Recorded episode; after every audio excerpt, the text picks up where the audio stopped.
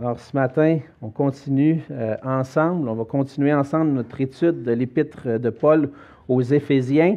Et puis j'aimerais vous inviter à ouvrir vos Bibles avec moi dans Éphésiens 1. Et pendant que vous ouvrez euh, vos Bibles, je veux prendre le temps de remercier, peut-être qu'ils ont quitté déjà, mais tous ceux qui ont participé à la journée d'hier pour euh, nos enfants et qui, pour tous aussi les parents qui ont apporté leurs enfants et euh, euh, le Seigneur prend ces, situations-là, utilise ces situations-là pour toucher les cœurs.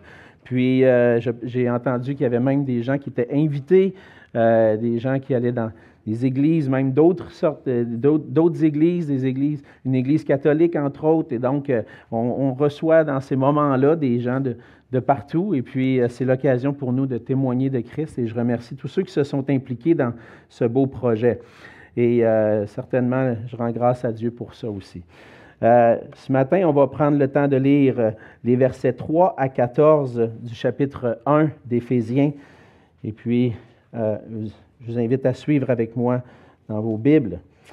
La parole de Dieu dit ceci, Béni soit le Dieu et Père de notre Seigneur Jésus-Christ, qui nous a bénis de toute bénédiction spirituelle dans les lieux célestes en Christ en lui, Dieu nous a élus avant la fondation du monde pour que nous soyons saints et irréprochables devant lui. Il nous a prédestinés dans son amour à être ses enfants d'adoption par Jésus-Christ, selon le bon plaisir de sa volonté, pour célébrer la gloire de sa grâce dont il nous a favorisés dans le bien-aimé. En lui, nous avons la rédemption par son sang, le pardon des péchés, selon la richesse de sa grâce, que Dieu a répandue abondamment sur nous par toute espèce de sagesse et d'intelligence. Il nous a fait connaître le mystère de sa volonté selon le bienveillant dessein qu'il avait formé en lui-même, pour le mettre à exécution lorsque les temps seraient accomplis, de réunir toutes choses en Christ, celles qui sont dans les cieux et celles qui sont sur la terre. En lui, nous sommes aussi devenus héritiers, ayant été prédestinés suivant le plan de celui qui opère toutes choses d'après le conseil de sa volonté, afin que nous servions à célébrer sa gloire, nous qui d'avance avons espéré en Christ. En lui, vous aussi, après avoir entendu la parole de la vérité, l'évangile de votre salut, en lui vous avez cru et vous avez été scellés du Saint-Esprit qui avait été promis, lequel est un gage de notre héritage pour la rédemption de ceux que Dieu s'est acquis pour célébrer sa gloire. On va prendre un temps pour se courber dans la prière. Oui, Seigneur, euh, on s'approche de toi encore une fois ce matin. Selon notre bonne habitude, chaque dimanche, Seigneur, on est réunis ensemble pour ouvrir ta parole, puis je veux te rendre grâce pour ce privilège que tu nous donnes d'être ensemble ce matin, de pouvoir euh, célébrer ce que tu as fait pour nous, qui tu es, tout ce que tu as fait, tout ce que tu as accompli pour notre salut. Et Seigneur, ce matin, on se penche dans ta parole, Seigneur, on veut euh, continuer de saisir les merveilles qui s'y trouvent et on te prie dans ta grâce que tu puisses euh, toucher nos cœurs par ta parole ce matin, que tu puisses par ton esprit par nous donner la grâce de comprendre ce que tu veux nous communiquer. Et qu'on puisse avoir aussi la grâce, Seigneur, non seulement de les comprendre, de les connaître, mais aussi la grâce de les appliquer à nos cœurs, afin que nous, notre désir, notre volonté soit transformée pour désirer toujours plus te plaire et que nos actions puissent démontrer aussi que nous t'appartenons. Seigneur, viens faire ton œuvre dans nos cœurs ce matin, dans nos vies, et que ton nom soit glorifié à travers la lecture et l'étude de ta parole. Et c'est en Jésus que je te prie. Amen. Amen. Avec le mois de décembre qui commence, on s'approche du temps des fêtes et de Noël, évidemment. Hein. On, le voit, c'est évident. Euh, chez nous, euh, moi, j'ai une épouse qui aime ça décorer très tôt. Euh, depuis le 1er novembre, je sais que Noël s'en vient parce que ma femme aime ça décorer. Et puis, je fais souvent des blagues avec elle là-dessus, mais c'est bien d'avoir des décorations dans la maison, surtout quand la noirceur s'installe plus tôt et puis qu'on allume les lumières, ça, ça met une petite ambiance dans la maison, puis c'est plaisant de, déjà commencer, préparer nos cœurs à, méditer sur la venue de Jésus. Bien, dans notre culture, même si on voit les décorations, tout ça, euh, notre culture s'est énormément sécularisée ces dernières décennies, puis euh, va abandonner évidemment de plus en plus le vrai sens de Noël. C'est difficile d'entendre, d'entendre à la radio maintenant des, des, chants de Noël qui parlent de la venue de Jésus. On n'entend plus le, minuit chrétien ou écouter le chant des anges ou joie pour le, dans le monde parce que Christ est né. Non, on entend plus les histoires du Père Noël et puis euh, des petits bisous qu'on se donne sous le gui, euh, mais on n'entend pas parler de Jésus. Hein? mais c'est ça, c'est inévitablement, dans le fond, nous, on, subit un peu cette influence-là, puis on est parfois très préoccupé à l'approche de Noël avec les cadeaux qu'on doit acheter, les, euh, repas qu'on doit préparer, qui qu'on va recevoir, où on va aller, nos déplacements pour visiter la famille. C'est bien, mais on devient tellement préoccupé que des fois, on a de la misère, même comme chrétien, de s'arrêter puis de prendre le temps de méditer sur le vrai sens de Noël. Mais ce Noël, je veux vous encourager, encore une fois, frères et sœurs, à prendre le temps de méditer, de lire les passages des évangiles et de prendre le temps de méditer, lire ces, ces messages, ce message de l'évangile qu'on trouve et qui nous raconte les événements de l'histoire de Jésus, de la naissance de Jésus. Mais j'aimerais vous encourager aussi à aller un peu plus loin, à méditer davantage sur la signification de sa venue sur la terre. C'est bon de se rappeler des événements qui entourent la naissance de Jésus, d'entendre euh, comment Jésus est né à Bethléem et que des mages qui sont venus pour même l'adorer, que les bergers ont entendu le chant des anges et tout ça. Tout ça nous pointe vers ce moment important dans l'histoire de l'humanité que Jésus est venu. Mais on va aller un peu plus loin. Puis en étudiant l'Épître aux Éphésiens, on va un peu plus loin, justement sur la signification de Noël. Parce que tout ce qu'on voit dans l'Épître aux Éphésiens nous ramène à ce moment où Jésus nous a visités, mais plus que ça, au plan que Dieu avait en envoyant Jésus dans le monde. Et ce matin, on va continuer notre, méditation sur la, grandeur de la grâce de Dieu que Dieu a manifestée en envoyant Jésus, puis en accomplissant son plan parfait à travers lui. Et dans son épître, on a vu déjà ensemble dans le chapitre 1 que Paul commence avec un chant de louanges, des louanges à Dieu pour tous ses bienfaits pour nous en Jésus-Christ. Et jusqu'à maintenant, on a vu ensemble qu'en Jésus-Christ, par le décret du Père, on a été élus avant la fondation du monde. On a vu ça au verset 4. Euh, qu'en lui, en Jésus-Christ, on a été prédestinés à devenir les enfants de Dieu. Encore une fois, une œuvre de Dieu le Père. Et la semaine dernière, on a commencé à voir ensemble les bienfaits qui nous sont venus par Jésus lui-même. On a vu ensemble que en lui, on a la rédemption par son sang, le pardon des péchés. Et on a aussi goûté la richesse de la grâce de Dieu qui a été déversée sur nous avec abondance. Mais il nous restait à voir un petit point avant d'aller plus loin. Il nous restait à voir les versets 8 à 10. On a manqué de temps pour le faire, puis ce matin, je vais prendre le temps de le faire, puis on verra si on peut aller plus loin après, euh, parce qu'on veut ensemble célébrer le repas du Seigneur, et donc on prend le temps qu'il faut. Mais ce matin, je vais recommencer à partir du verset 8 où on avait laissé.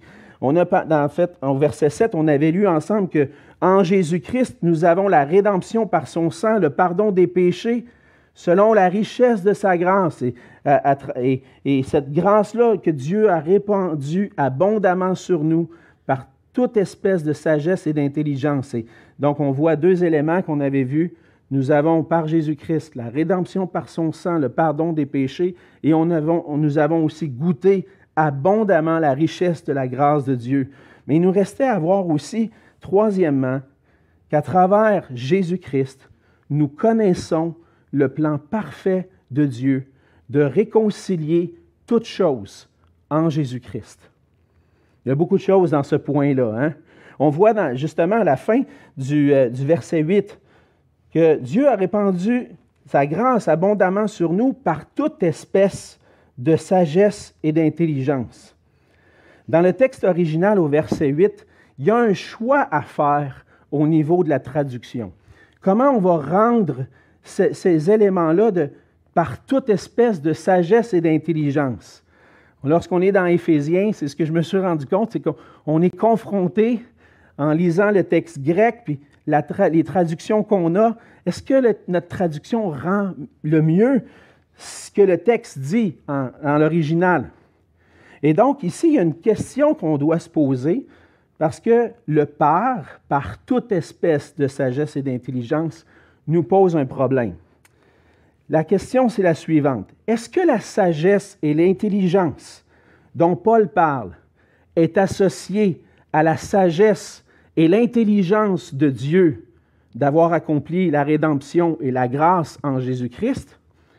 Ou est-ce que plutôt on doit comprendre que cette sagesse et cette intelligence-là nous est donné dans le but de connaître le mystère de sa volonté? Voyez la différence? C'est clair, quand Jésus est venu, Dieu a manifesté la sagesse, sa sagesse de toute éternité. Mais est-ce que c'est de ça dont on parle ici? Je crois plutôt, selon ce qu'on voit, que c'est plutôt, on devrait traduire ici, que Dieu a répondu abondamment sur nous avec toute espèce de sagesse et d'intelligence.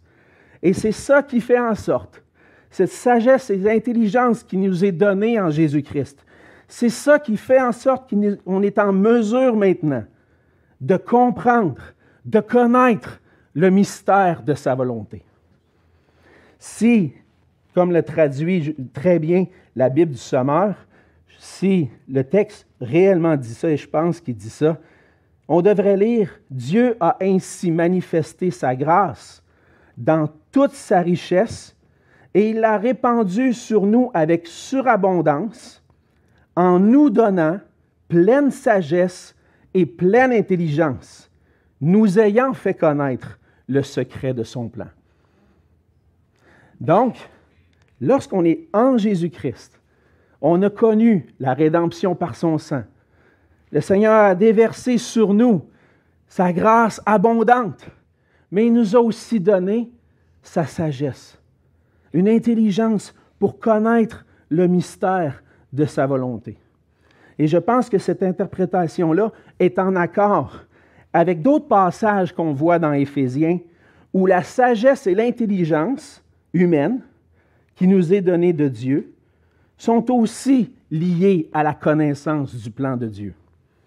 Donc le Seigneur nous donne sagesse et intelligence dans le but de connaître et de comprendre son plan. On voit ça un petit peu plus loin dans Éphésiens 1, les versets 16, à partir de la deuxième partie du verset 16 jusqu'au verset 19. Paul dit, Je fais mention de vous dans mes prières, afin que le Dieu de notre Seigneur Jésus-Christ, le Père de gloire, vous donne un esprit de sagesse et de révélation dans sa connaissance qu'il illumine les yeux de votre cœur pour que vous sachiez, pour que vous compreniez quelle est l'espérance qui s'attache à son appel, quelle est la richesse de la gloire de son héritage qu'il réserve aux saints, et quelle est envers nous qui croyons l'infinie grandeur de sa puissance. Excusez-moi. se manifestant avec efficacité par la vertu de sa force. Ce qu'on voit ici, c'est que Paul prie justement pour que les Éphésiens puissent avoir cette sagesse, cette intelligence pour saisir la profondeur du plan de Dieu et connaître tout ce que ça implique. Et donc, ce qu'on peut comprendre avec le verset 8, c'est que par la grâce surabondante de Dieu, je reçois non seulement la rédemption, mais aussi la sagesse et l'intelligence pour connaître le mystère du plan de Dieu. Et c'est ce qu'on voit dans le fond à partir du verset 9 euh, qui nous dit, il nous a fait connaître le mystère de sa volonté. Et ici, le mystère fait référence à quelque chose qui était déjà révélé auparavant. Quelque chose déjà que le Seigneur avait annoncé, mais qui demeurait quand même encore un peu obscur. On ne saisit pas toutes les implications de ce que Dieu va accomplir à travers le Messie qui va venir. L'Ancien Testament annonçait d'avance qu'il allait avoir un Messie qui allait venir. Mais c'est à travers plusieurs récits, à travers les récits historiques, les, récits poétiques, des récits prophétiques, et tout mettre ça ensemble. On voyait que même, l'apôtre Pierre va dire, les, prophètes, ceux qui nous ont précédés, ont cherché à saisir, à comprendre. C'était quoi exactement le plan de Dieu?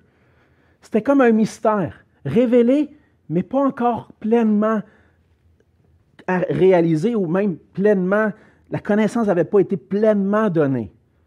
Mais par Jésus-Christ, le Seigneur nous révèle sa sagesse, nous révèle avec sagesse et intelligence, il nous donne cette sagesse et cette intelligence-là pour comprendre ce qui était demeuré encore un peu obscur, pour savoir comment ça va se passer, qu'est-ce que ça va être exactement l'œuvre du Messie sur la terre. Et le Seigneur fait connaître ce mystère-là en Jésus-Christ. En Jésus-Christ, nous connaissons le plan parfait de Dieu, ce mystère qui nous est révélé maintenant.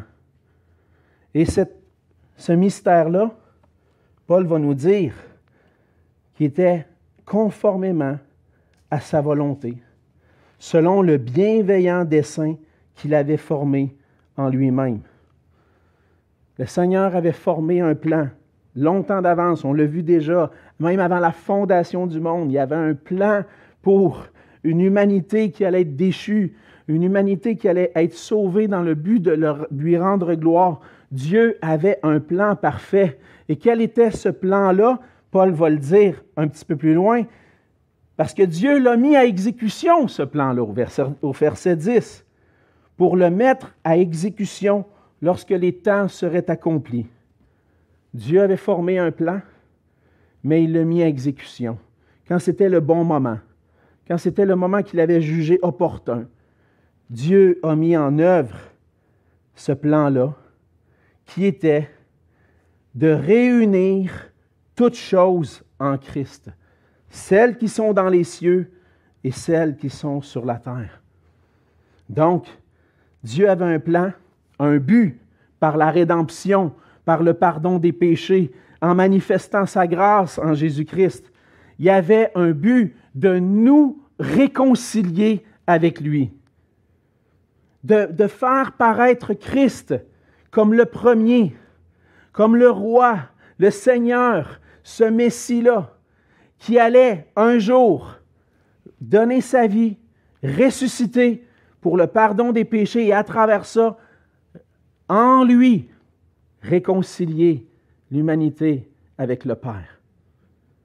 Et c'est là que Paul ajoute encore, si tu n'es pas uni à Christ, tu es encore séparé de Dieu. Parce que tu n'es pas réuni avec lui. Le Seigneur avait pour but de nous réconcilier avec lui. Il enlève la séparation qu'il y avait entre nous, ses ennemis, et le Dieu Tout-Puissant, le Dieu Saint et juste. Jésus, par son œuvre, vient pardonner nos péchés, nous donner la rédemption, enlever cette culpabilité qui pesait sur nous, nous donner une justice qui nous permet de paraître devant Dieu. Il enlève cette séparation-là et en Jésus-Christ nous réunit avec lui, nous réconcilie avec lui. Et lorsqu'on place notre foi en lui, on a le pardon des péchés, la réconciliation, la paix avec Dieu. Et ça, c'est le mystère que Dieu a révélé à travers Jésus-Christ. Et non seulement il y a une réconciliation avec Dieu, mais il y a encore plus que ça. Une. Lorsque Paul dit il va réunir toutes choses en Christ, qu'est-ce qu'il va réunir? Seulement ceux qui. Il va y avoir ceux qui vont croire, mais est-ce que c'est. C'est qui ceux qui vont croire? Et on voit plus loin dans Éphésiens 3 que le Seigneur aussi apporte une réconciliation entre les hommes qui va renverser des murs de séparation entre les hommes. En Éphésiens 3, verset 3, il dit, C'est par révélation que j'ai eu connaissance du mystère.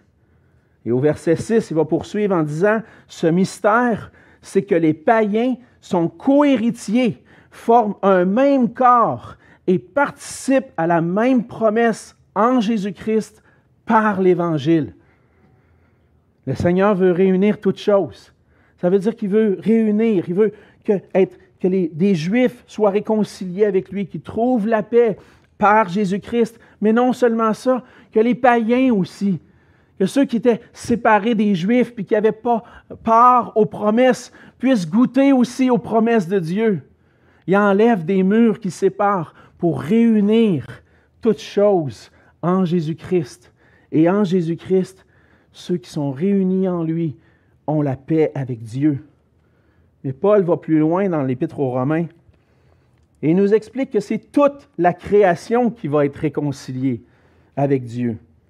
Par, la, création souffre, l'apôtre Paul dit, des effets du péché. La création a été affectée par le péché. Et à cause du péché, la création vit vit des, catastrophes, on voit tout ça dans le monde, il y, a, quelque chose qui tourne pas rond. La terre souffre, la création entière souffre à cause du péché. Mais un jour, le Seigneur va accomplir quelque chose. Cette création qui a été soumise aux effets du péché va être délivrée des effets du péché et va être restaurée où Christ va régner et où toutes choses vont être réunies en Christ. C'est l'établissement du royaume de Dieu sur la terre. C'est ça que Dieu accomplit par Jésus-Christ. Et à travers sa parole, à travers cette révélation que Dieu a accomplie pour nous en Jésus-Christ, le Seigneur nous donne, par sa grâce, de connaître ce mystère extraordinaire que Dieu veut réconcilier toutes choses. Dieu a un plan. Et c'est l'œuvre de Jésus-Christ qui nous révèle le mystère de la volonté et du plan de Dieu. Le plan parfait que Dieu avait formé en lui-même avant la fondation du monde, il l'a mis à exécution. Et lorsque ce fut le bon moment, il a envoyé Jésus-Christ, son Fils, dans le monde pour nous sauver. Et Paul dit que si tu veux comprendre la volonté de Dieu, si tu veux comprendre le plan de Dieu pour ta vie, si tu veux comprendre ce plan qui avait été établi depuis toute éternité, qui est un plan extraordinaire, si tu veux comprendre, regarde à Jésus-Christ. Parce que c'est en lui que tout est accompli. C'est en lui que toutes choses sont réunies, réconciliées avec Dieu. Et un jour, on va avoir la joie lors du retour de Christ, de pouvoir voir de nos propres yeux, d'une manière pleinement révélée, pleinement réalisée, ce que Dieu a en réserve pour nous.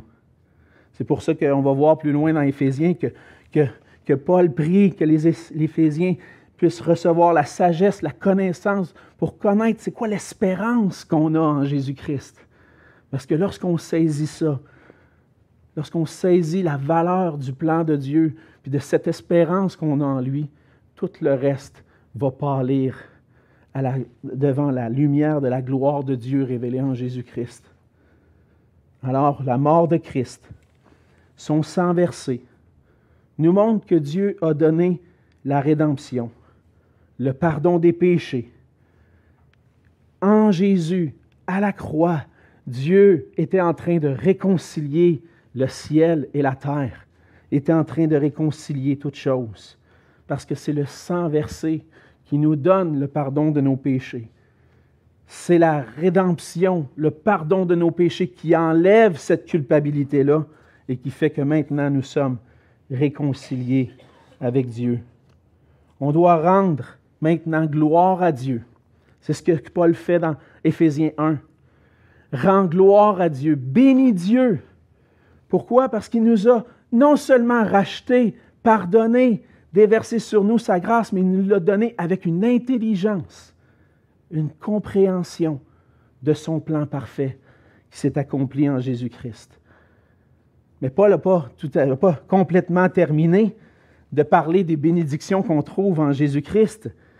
On voit au verset 11 et 12 qu'en Jésus-Christ, nous sommes aussi devenus héritiers, héritiers de Dieu. Et là, je regarde l'heure, je me dis, il faut célébrer le repas du Seigneur, puis j'aurais aimé ça aller plus loin, puis je me dis peut-être que c'est mieux de retarder ça pour plonger encore mieux dans cette partie-là qui est encore une fois merveilleuse. J'aurais un message au complet. Il y, a, un autre message qui est déjà tout prêt ici, mais on va arrêter ici ce matin pour se concentrer maintenant sur ce que Jésus-Christ a accompli pour nous en venant à la croix. Puis on peut rendre grâce à Dieu, puis célébrer notre Dieu. Seigneur, merci de me donner à travers Christ, de m'avoir fait connaître ton plan parfait.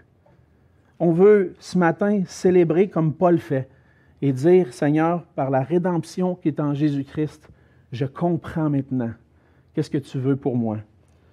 Et puis, euh, souvent, on, pose la question, c'est quoi la volonté de Dieu pour ma vie? C'est quoi que Dieu veut pour moi? Puis on pose souvent la question parce qu'on cherche à comprendre quelle direction on doit prendre dans notre vie, quel, choix je dois faire. Est-ce que je dois accepter tel emploi ou tel autre emploi? Puis souvent, on accorde cette expression-là, la volonté de Dieu, à ces moments-là où on doit faire des choix. C'est pas mal. Mais ce qui surpasse ça encore plus, c'est la volonté de Dieu de nous réconcilier avec lui, puis de chercher à saisir ce plan-là dans les Écritures, pour qu'on puisse encore une fois célébrer, bénir notre Dieu pour ce qu'il a fait pour nous. Prions ensemble. Seigneur notre Dieu, merci parce que tu nous révèles à travers ta parole ta volonté. Tu nous révèles ton plan parfait. Et Seigneur, ce plan-là était rempli d'une sagesse infinie, Seigneur, qu'on ne peut pas tout saisir. Lorsqu'on prend le temps de simplement s'arrêter sur la grandeur de tes pensées, la grandeur de ton plan, en formant cet univers, en créant toutes choses, toutes choses parfaitement, Seigneur. Et puis après ça, lorsque le péché est entré dans le monde, comment tu as mis en œuvre un plan parfait pour venir délivrer cette création et la donner au Fils, au Christ que tu allais envoyer, pour qu'il puisse à travers ça recevoir toute la gloire et l'honneur, et que nous puissions participer à cette gloire, Seigneur, par lui. Seigneur, notre intelligence est, est trop faible pour saisir les merveilles de ton plan. Mais merci Seigneur de nous avoir au moins révélé ce qui était nécessaire pour notre salut.